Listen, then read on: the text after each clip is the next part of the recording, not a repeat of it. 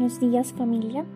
El día de hoy tenemos el privilegio de reflexionar sobre el capítulo 9 desde el versículo 1 al 17 del Evangelio de Lucas.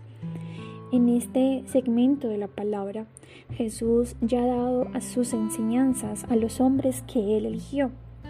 Jesús entonces iniciaba a delegar una mayor responsabilidad en sus discípulos para que ellos fueran quienes pusieran en práctica todo lo que ya habían visto de él, de su maestro. En este caso, desde el versículo 1 al 6, vamos a enfocarnos en cuatro elementos muy importantes. El primero, eh, que está en el versículo 1, dice que Jesús reúne a sus discípulos. Esto deja eh, de visto de que esta sería como la primera avanzada o campaña misionera que sus discípulos iban a realizar. Este momento es demasiado importante. Cuando Jesús nos llama, Él nos invita a pertenecerle a Él. Jesús pagó por nosotros un precio muy alto.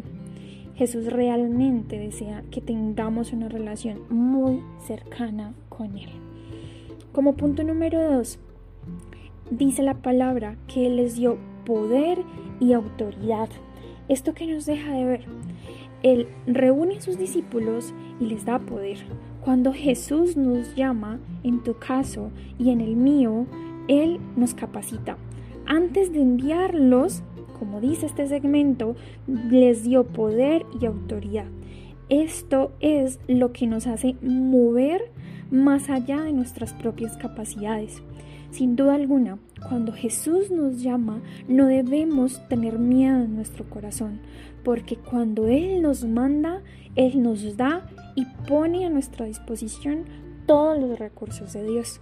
De esto no debemos tener ninguna duda en nuestro corazón. Como punto número 3 en esta parte de la palabra, dice que Él los envió. Jesús cambió la vida de sus discípulos y la agenda totalmente de ellos. Con enviarlos, Dios le da un propósito superior a algo terrenal. Tengamos cuidado porque realmente es muy fácil enredarnos y hacer cosas que el mundo dice actualmente que eso es tener éxito, tener dinero, muchos negocios, posesiones. Esto es lo que para el mundo es éxito. Pero recordemos que realmente el éxito es hacer la voluntad de Dios. Y esto realmente sí define a un hombre o a una mujer exitosa. No los millones, ni las posiciones, ni los títulos, sino vivir el propósito de Dios. Y aquí debemos recordar que para nuestra propia vida hay dos regalos maravillosos. Primero es que el reino de Dios está disponible para nosotros. Y segundo, soy sana, dice estos primeros versículos.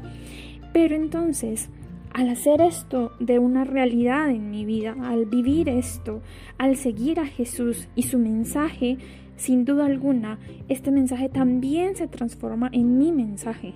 Por lo tanto, debo compartirlo, no solo dejarlo para mi vida y disfrutarlo para mí misma, para mí mismo.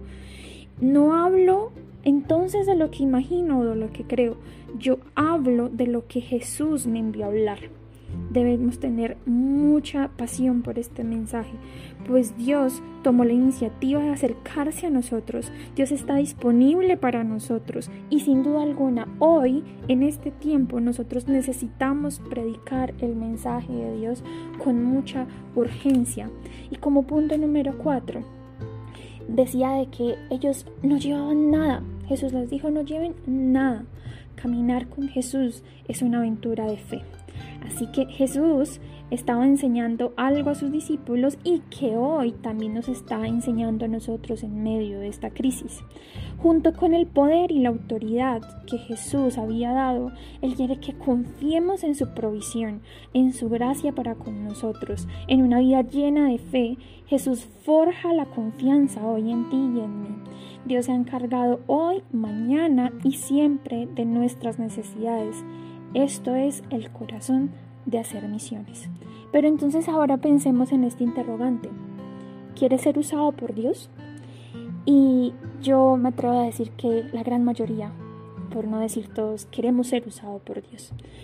La respuesta a ello es que tenemos que estar cerca de Jesús. Solo aquellos que se interesan en Él son aquellos a quien Él envía y a quien Él usa.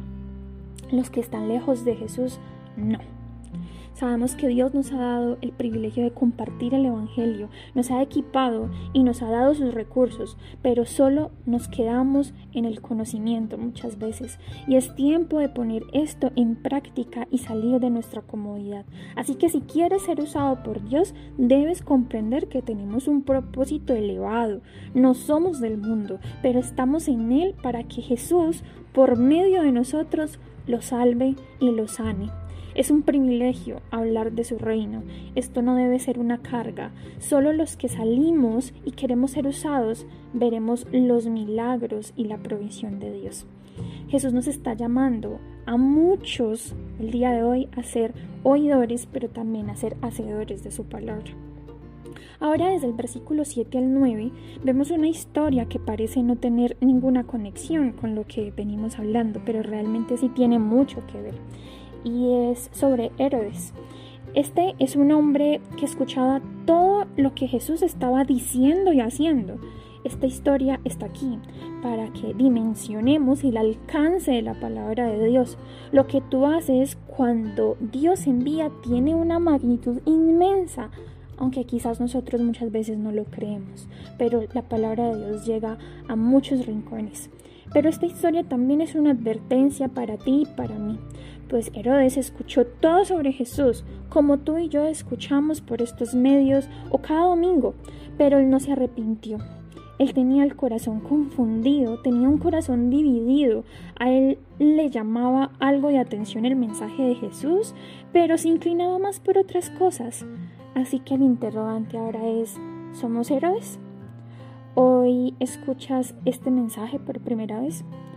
Tómate unos segundos y ora a Dios y dile que te arrepientes de toda la maldad de tu corazón y que tú hoy quieres ser su discípulo y seguirle de cerca. Esto aplica también para ti y para mí, que quizás ya llevamos algunos años en el Evangelio. Continuemos con los versículos 10 al 17. Desde que los discípulos fueron enviados, transcurrió un tiempo. Cuando regresaron, le cuentan todo lo que hicieron a Jesús nosotros debemos estar dispuestos a darle a Jesús cuentas. El hacerlo con Jesús y con nuestros líderes fortalecerá sin duda alguna nuestra transparencia. Cuando tú sirves a Jesús, da un gozo maravilloso. Los discípulos llegaron felices después de ser enviados, pero recordemos algo aquí. Cuando servimos a Jesús, nuestras obras y servicios no son la que nos van a salvar es el sacrificio que Él posteriormente hace por sus discípulos e hizo por nosotros y es vigente hoy para nuestra vida. Pronto dejaron de estar solos Jesús y sus discípulos y se acercó una multitud a ellos y aquí se muestra la compasión en su máximo esplendor de Jesús. Él empezó a enseñarles el Evangelio.